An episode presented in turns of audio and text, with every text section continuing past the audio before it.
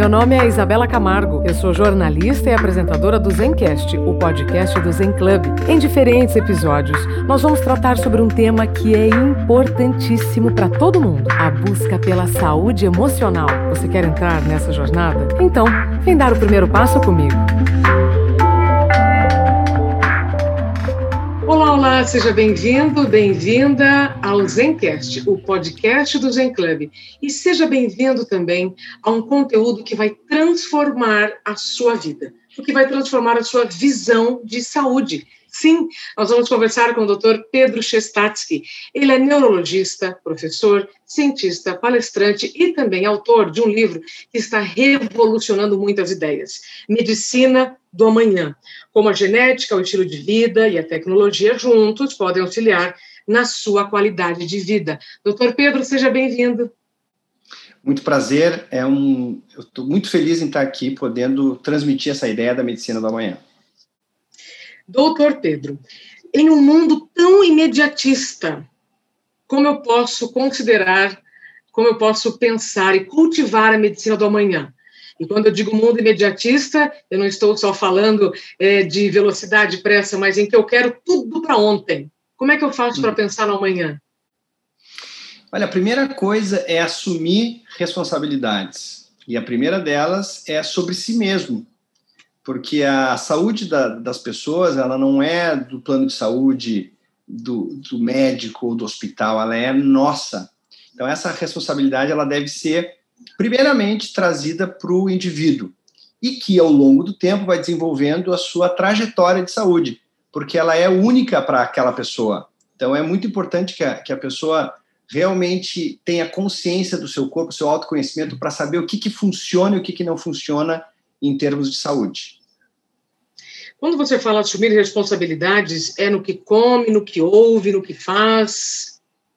Exatamente. Uh, nós temos uma, um mau hábito de sermos reativos, ou seja, procurarmos ajuda apenas quando existe um problema, ação e reação, e muito pouco proativos.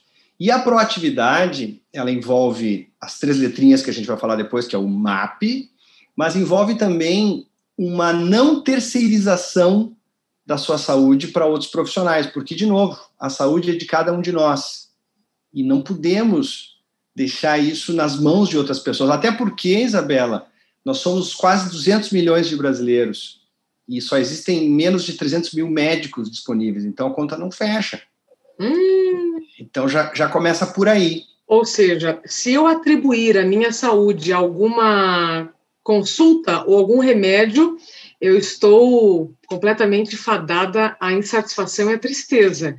Doutor, no seu livro, logo na introdução, tá lá, a saúde não está nos consultórios, viu, gente? Eu não tirei essa ideia aqui do nada, não, é porque eu já li o livro, é fantástico. A saúde não está nos consultórios, então o número de médicos também é suficiente. É, como se o livro está dividido e como eu consigo, então, a saúde que eu desejo sem ficar dependendo de remédios ou consultas? Primeira coisa é um termo que eu, que eu cunhei e trouxe nesse livro, que é a infoterapia. Não existe nada mais poderoso do que a informação. No entanto, a informação ela vem de todos os lados a gente não sabe o que, que a gente pode acreditar. Vide Covid, né? Que gera uma série de debates e incertezas. Então, nesse livro, e, e eu ajudo, eu faço uma espécie de curadoria de informação para entregar para as pessoas poderem colocar em prática nas suas vidas.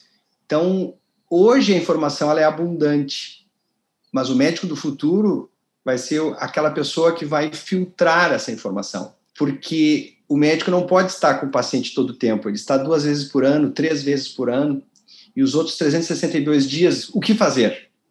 Aí vem a figura do médico comunicador, a figura do médico transformador, e para transformar, tem que informar bem, tem que digerir a informação de uma maneira que seja acionável. Os americanos gostam muito desse termo, né? Actionable. Tudo que não for acionável não serve para nada. Uma teoria sem prática é a mesma coisa que nada. Então, essa consciência que tem que ser despertada não só no médico, mas também nos pacientes. Doutor, quando você fala em infoterapia, a gente também sofre do excesso de informação. Esse excesso de informação também não tem causado muita ansiedade, muita frustração nas pessoas? Demais, a gente não sabe para onde correr, não sabe em quem acreditar. Eu, esses tempos, fiz duas lives seguidas sobre o Covid. Dois infectologistas que se formaram na mesma faculdade, que leem os mesmos livros, mas que têm opiniões diametralmente opostas. Porque, porque tem muito de interpretação dos dados. O médico do futuro vai ser esse cara, esse cara que vai passar um pente fino, que vai ter uma certa cautela, mas que vai ser assertivo. Porque o ceticismo dos médicos é muito bom dentro de um laboratório de pesquisa, mas é muito danoso dentro de um consultório.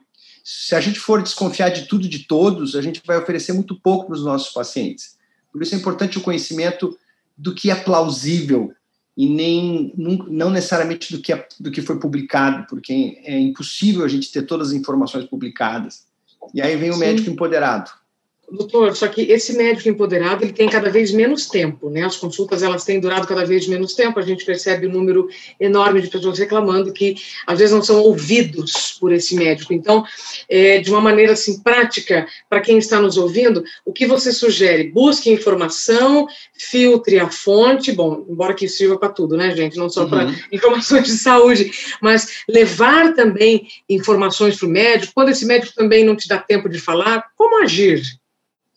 É uma das dos, dos causas né, dessa quantidade absurda de consultas é porque realmente o paciente posterga, ele delega a sua saúde para outros profissionais. Então fica difícil, vai ter sempre muitos pacientes para poucos médicos. Então, o paciente, no momento que ele assume a responsabilidade pela sua própria saúde, ele passa a ter uma postura mais crítica e mais assertiva com relação a hábitos e ao ambiente a Blackburn, Elizabeth Blackburn, que descobriu o telômero, ela chega a colocar no final do livro dela um manifesto de que, dada a evidência científica dos males de sedentarismo, má comida e pensamentos tóxicos, que é o MAP, dada a evidência de que isso faz mal, isso, de certa forma, poderia ser enquadrado como um crime, por exemplo, em pais e filhos que submetem os seus parentes a esse tipo de violência diária, né? Violência do alimento, a violência do sedentarismo e, sobretudo, a violência dos pensamentos tóxicos e da privação de sono.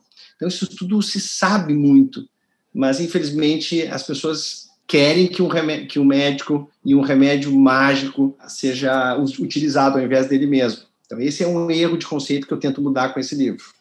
Excelente, doutor. Então, quanto menos a gente delegar a nossa saúde né, para um terceiro, para um médico ou remédio, melhor. Doutor, então, como é que o seu livro está dividido? Primeira parte do livro, eu fiz uma pesquisa muito profunda sobre as razões de um sistema de saúde mundial tão ineficaz, mesmo com os avanços da medicina. Então, tu imaginaria os Estados Unidos, por exemplo, é o país número um em medicina e número 28 em resultados de saúde. Como pode isso? Em resultados, você significa em número de doentes? Índices de saúde, de mortalidade, de morbidade, de, de sequelas. Então, aí a gente vê que a medicina realmente virou um mercado. E para virar um mercado, quanto mais vende, mais ganha. Então, a medicina virou muito isso, que chama fee for service. Quanto mais eu atendo pacientes, quanto mais eu opero, quanto mais eu peço exames, mais eu ganho que, que se criou? Uma medicina rasa, a toque de caixa. E a qualidade, obviamente, péssima. Então, para resolver esse problema, a gente tem que ver os dois lados. O paciente tem que se conscientizar que ele tem que exigir um atendimento melhor, que é o que acontece nos restaurantes, por exemplo. Os restaurantes estão tendo que se reinventar, porque aquele lixo de comida que era dominante na década de 80 e 90, agora não, as pessoas não caem mais nisso. Ainda há muitas pessoas que caem nisso, mas o consumidor está mais exigente. Pois o, o, paciente tem que ser mais exigente com o seu médico, ele precisa de mais tempo, ele precisa de informações mais assertivas, ele precisa de presença mental, presença real do médico ali naquele momento. E o médico, por sua vez, tem que se preocupar com isso lá na faculdade, no seu currículo médico, as universidades têm que se adaptar a esse novo momento, para ensinar as pessoas a uma entrevista motivacional, para ensinar as pessoas a usar tecnologias que liberam o paciente e o médico para se encontrarem. Um grande exemplo é o Medical Transcribe, agora da Amazon, em que a consulta toda é gravada e já é passada para o computador no prontuário, sem que eu, eu precise ter que perder tempo preenchendo papéis e formulários. Ou software que eu uso, que o paciente, antes de consultar comigo, leva um bom tempo para preencher dados que depois me são apresentados por gráficos super simplificados e eu entendo o paciente na hora, sem eu precisar do meu bloquinho, que demandaria talvez umas duas horas de consulta. Então, a tecnologia, ela não vai substituir o médico, ela vai aproximá-lo do paciente, como nunca se viu. E essa relação paciente, médico, tecnologia, ela está se construindo nesse exato momento. O Covid deu um uma potência, de uma aceleração muito grande. E um dos lados bons da pandemia. Então, as pessoas estão mais conectadas. O próprio trabalho da Zen Club, que foi um dos pioneiros na telemedicina, né, ou na telepsicologia, como queira, tá, tá aí para nos mostrar de que a gente pode sim se conectar mesmo à distância. Tecnologia. E a segunda parte, eu pinto o futuro que já é em alguns lugares o presente, que é a medicina do amanhã, ou medicina do futuro, que eu apelidei de medicina dos cinco P's. E porque é autoexplicativa, cada P tem um, um viés, vamos dizer assim, uma característica que define essa medicina. Primeiro P de preditivo.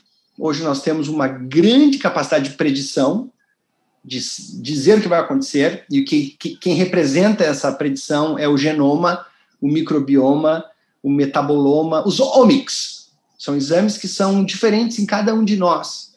E a gente está entendendo como lidar com eles para prevenir doenças cardíacas, doenças neurodegenerativas, problemas para comer, que tipo de intolerância a gente tem pela, pela carga genética e pela genética do nosso cocô, que é o microbioma. Sabendo do que vai acontecer, o segundo P fica forte, que é o P de prevenção. Que uma coisa é fazer uma prevenção no escuro. Outra coisa é tu fazer prevenção já sabendo mais ou menos o que vai acontecer se tu não se descuidar. Porque o ser humano, de maneira geral, 20% é o gene e 80% é o que ele decide fazer da sua vida, que é o ambiente, que é o MAP. E a história legal é que genes não são sentenças.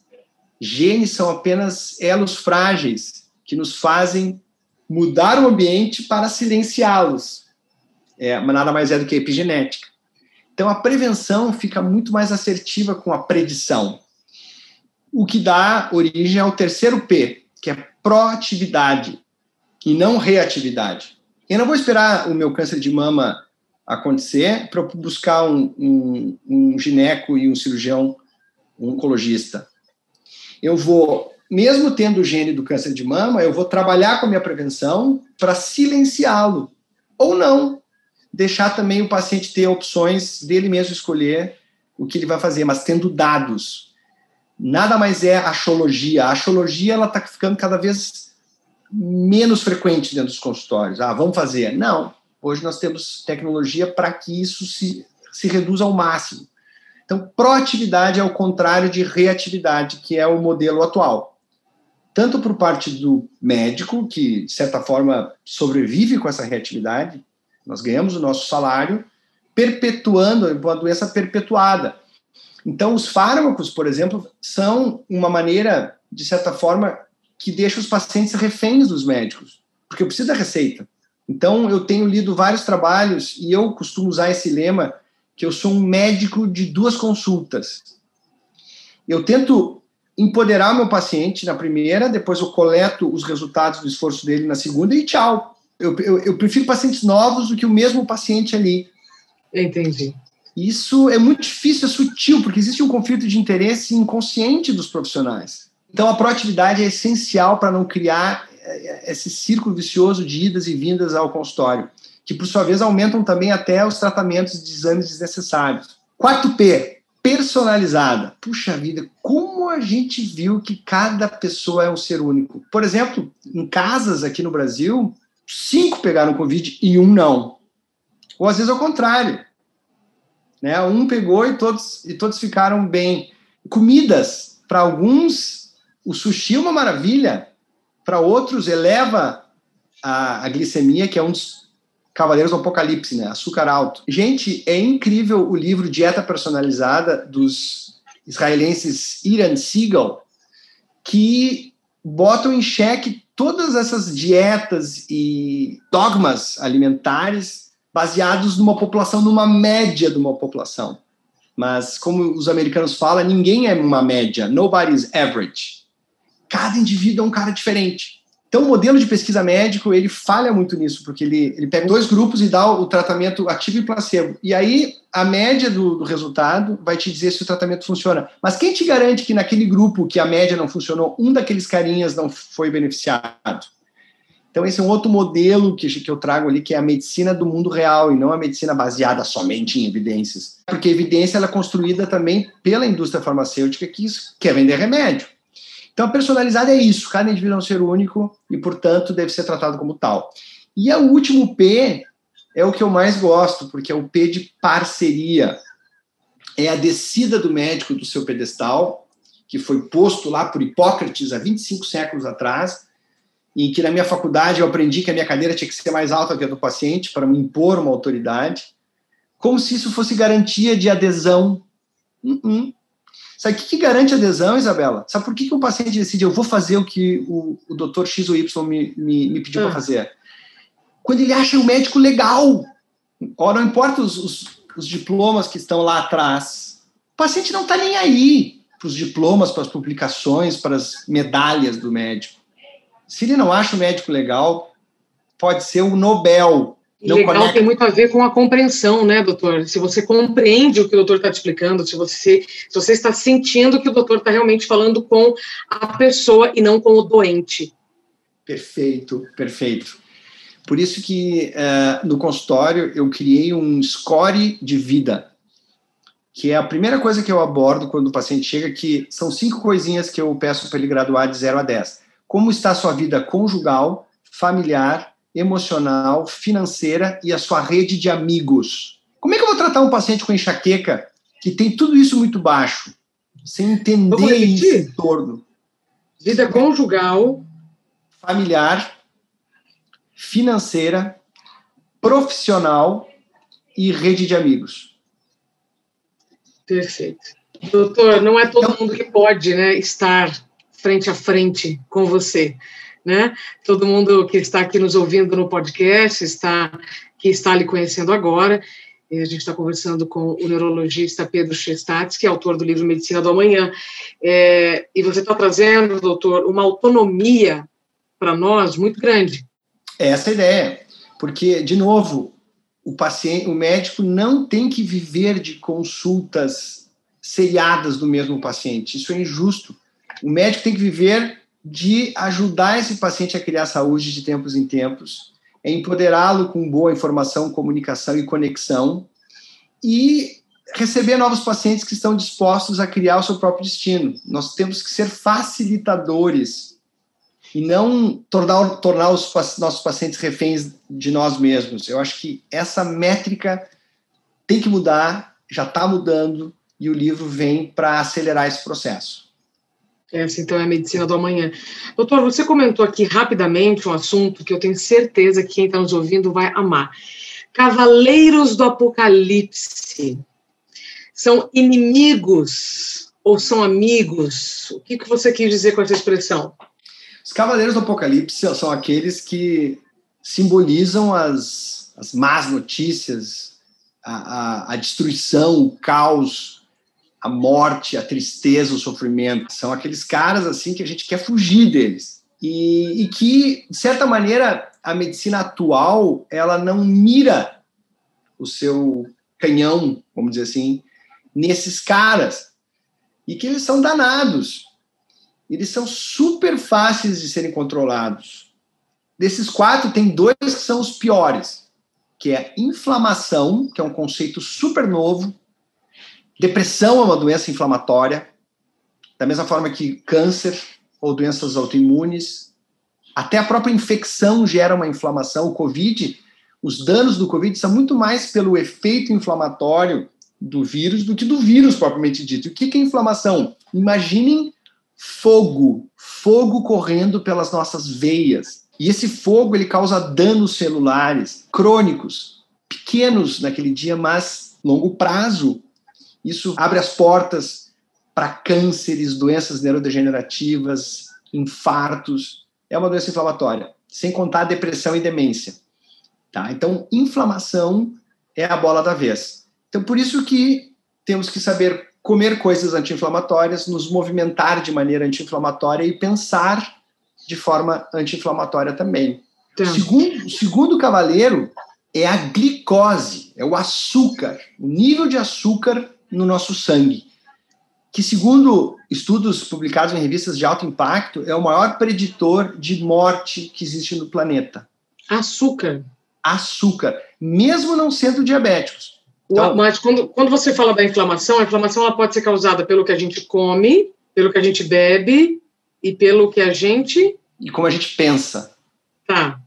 E nós já vamos falar sobre isso, tá, gente? E, e aí, então, nós estamos pegando agora o, o, primeiro cavaleiro do zodíaco, a inflamação, o segundo é o açúcar. Vamos por partes, porque são informações que estão né, chacoalhando Exato. em todo mundo. Então, Exato. açúcar. O que eu, o excesso de açúcar pode provocar o quê?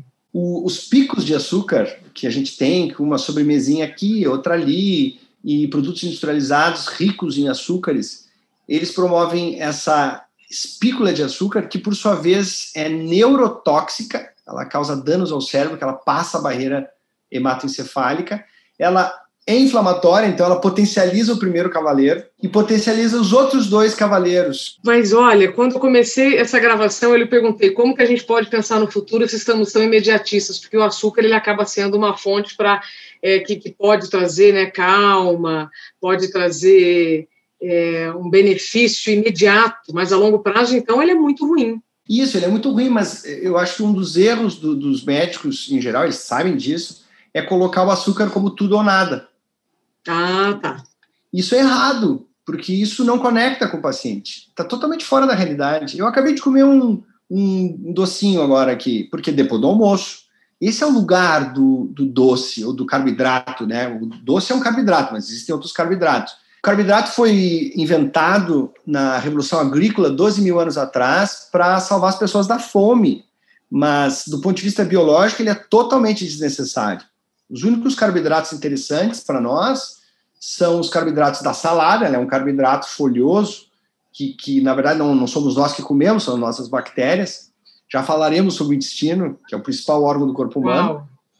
E, e as frutas, que também trazem uma série de antioxidantes interessantes, com moderação, porque a frutose é um açúcar também. Existem mais de 40 formas de, de chamar o açúcar, né? Todos os oses, por isso que a gente tem que ter muito cuidado na hora de ler a, a, o rótulo. Então, uh, é isso. Não, não dá para a gente criar um, uma medicina que seja tudo ou nada, porque isso afugenta os pacientes. Então, eles dizem assim, não, então tá, eu vou comer o que eu tenho, que eu gosto, e depois venho aqui quando eu estiver doente. Nosso discurso tem que ser reinventado. Aí entra o equilíbrio, né, doutor? E os outros dois cavaleiros? O terceiro cavaleiro é, é um pouco difícil de explicar. É estresse oxidativo, é uma espécie de acúmulo de fuligem por sedentarismo ou por excesso de atividade física. É, um, é uma espécie de detrito que é acumulado ao, longo do dia e que é expelido pela um processo chamado autofagia, só que dependendo do grau em que essa fuligem, que não serve para nada, um lixo, uh, de depois de, do, do, teu gasto de energia ou não, uh, ela fica acumulada, não sai do teu corpo. E isso causa danos uh, pequenos, mas constantes na nossa célula, especialmente nos nossos genes, botando fogo em genes de câncer, em genes de depressão, etc, etc, etc. Então, por isso que a salada ela tem um papel importante na nossa vida, porque ela é toda. A salada é uma farmácia, né? Depois nós vamos falar um pouco mais sobre ela. Mas se ela tu comer, tu comer uma salada realmente colorida, ela tá toda em volta com antioxidantes, que é o antídoto para esse terceiro cavaleiro. Os antioxidantes expulsam os radicais livres do nosso corpo e mantêm o nosso corpo sem lesões, né? Estresse oxidativo. Então, é quando o estresse inflama as células, oxida, deteriora Isso, é Mas é o estresse considerado pelo movimento? Ou, que, que, qual a origem desse estresse tem que ser, doutor? Qualquer estresse. Então, pode estresse de muita atividade física ou de pouca atividade física. Estresse psíquico causa estresse oxidativo. Estresse de uma cirurgia traz um estresse oxidativo, só que a gente está sempre limpando, né? Só que chega uma hora que o nosso sistema não tem condições de dar conta de tanta fuligem, que são os radicais livres. E esses radicais livres, dentro da, do nosso corpo, por muito tempo, começam a nos, a nos machucar. E aí o quarto? Quarto é um, uma consequência dos três, que é a redução do telômero, telômero curto. Imagine um baixinho enfesado, um baixinho brabo, esse baixinho ele, ele abre as portas também para as doenças crônicas, né? Para as pessoas entenderem, quando a gente nasce, a gente tem um telômero de 72 mil pares de bases. Como é que, eu posso, como é que eu posso visualizar isso, doutor? Só para quem está nos ouvindo, consiga visualizar um telômero. Dentro é, da minha célula tem um xizinho, assim? Isso, eu, eu, eu costumo dar um exemplo mais uh, literal que eu coloco no livro, que é como se fosse um cadarço. A gente pega um cadarço de, de sapato novo, aquele plástico, ele é grande e bem novinho, bem firmezinho. À medida que a gente vai envelhecendo, aquele cadarço, aquele plástico ali, ele vai encurtando e vai ficando uns fiapos para fora. E esses fiapos para fora são genes que ficam ali para fora, tipo fios desencapados, e que causam um curto-circuito no nosso armazém de genes, causando confusões, desvios e doença. Então, quanto menor for este plástico, mais desencapado fica aquela ponta do cadarço. E esse desencapamento excessivo, que é o que faz com que o ser humano hoje tenha. Né, o ser humano é para viver 90 anos, porque o ritmo desse telômero é para chegar lá nos 90 anos e morrer. No entanto, com a vida que a gente leva, muitas vezes a gente tem 60 anos com um telômero de 90. A boa notícia é que a gente pode encurtar, alongar, encurtar o nosso telômero rapidamente, é um processo dinâmico. Isso é muito empoderador. Perfeito.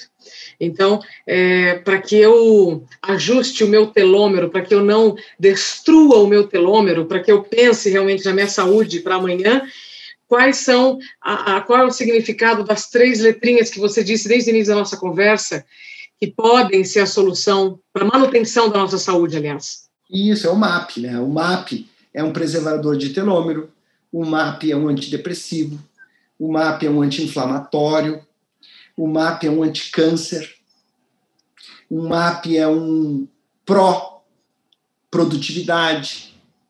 O MAP é o que eu chamo de receita mais curta e certa para viver a vida na plenitude. O que é viver a vida na plenitude? É viver a vida de acordo com a sua faixa etária. Não é nada de ser super-homem aos 70 anos, não. Mas ser um bom velhinho de 70 anos com suas capacidades de acordo com o tamanho do seu telômero. Doutor, e o que é o MAP? Movimento, alimento e pensamento. Cada uma dessas letras se desdobra, mas a forma em que eu empacotei para que o paciente olhe para cima e pense como está o meu MAP, como foi o meu MAP hoje ou, ou no mês passado, fica mais fácil para ele pensar dessa forma. Então, o M de movimento nós estávamos falando antes, né, é simbolizado pelo número de passos. A ciência nos deu esse presente. Qual presente? Dependendo do número de passos, eu vou ter saúde ou não. Então, decorem dois números. 5 mil passos, gente, menos de 5 mil passos por dia é incompatível com uma vida psíquica e física. Esqueça. É sedentarismo. Sedentarismo.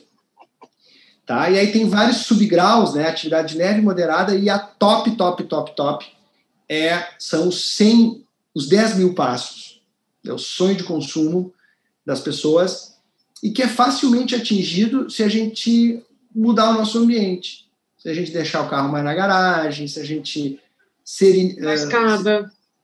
ser inimigo de elevadores, uh, jardinagem, cozinha, uh, fazer as coisas da casa, Uh, aqui em casa, por exemplo, a gente usa puffs para que a gente levante a cada vez que vai mudar o canal, para né, minimizar os danos da televisão excessiva. A gente tem que se servir no fogão, porque além de se servir menos, a gente está caminhando. E aí chega no final do dia, 11h59 da noite, olha para o relógio, e ver que caminhou um monte. Esses tempos eu caminhei 7 mil passos dentro de casa.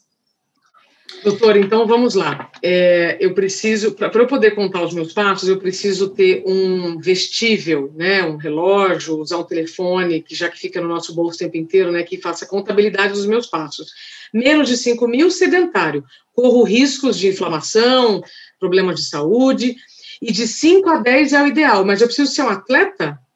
Não, você pode caminhar devagarzinho, ele vai contabilizando de, né, de ida para cá, ida para lá. Eu agora fui ajeitar aqui a internet, já dei meus 10 passos. E vai, entra, entra no cofrinho. Tá. Chega meia-noite, zera.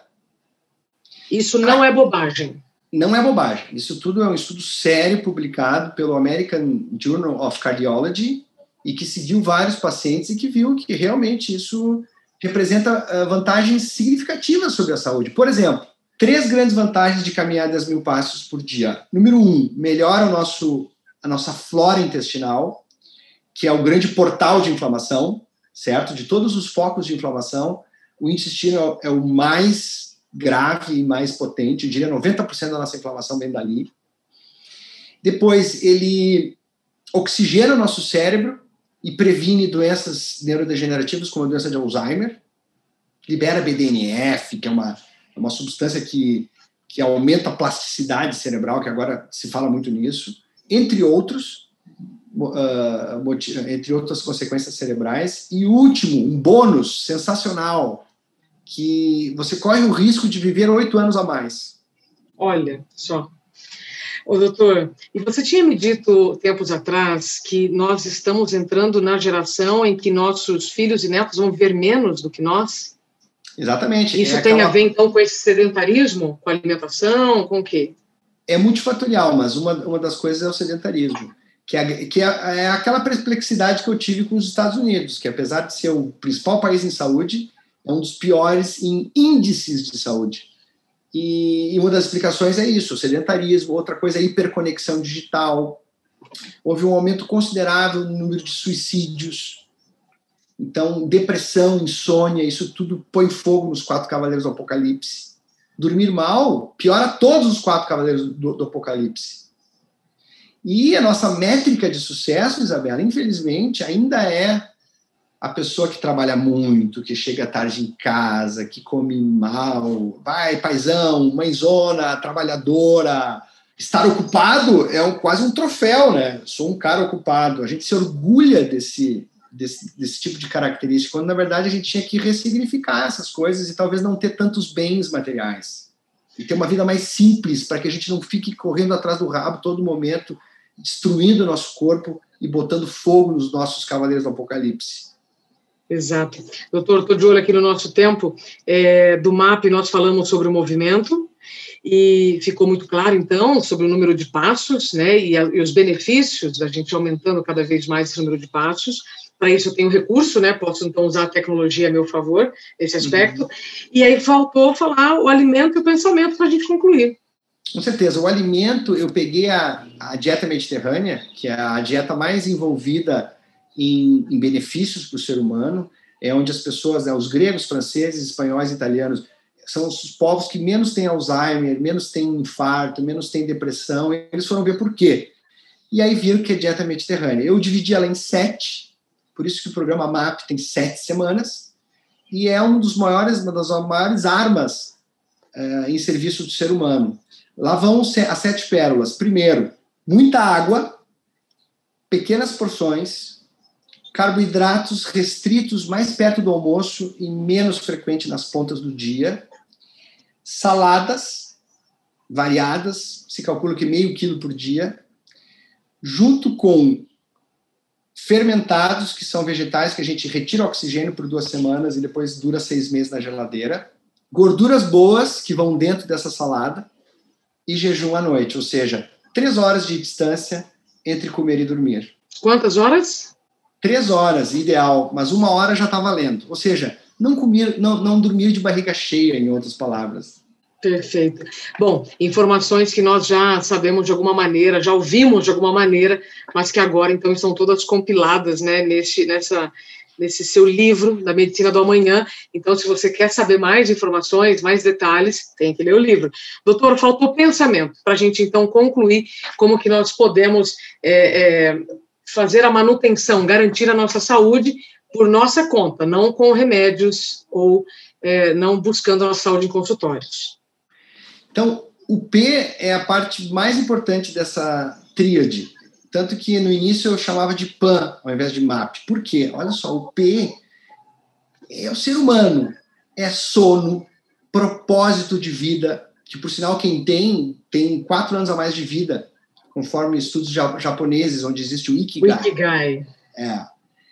Pensamentos tóxicos, que são quatro muito bem estudados pela Prêmio Nobel de, de Medicina, que é hostilidade, ruminação, devaneio e pessimismo. Tá? Esses quatro são classicamente encurtadores de telômeros, inflamam a nossa mente.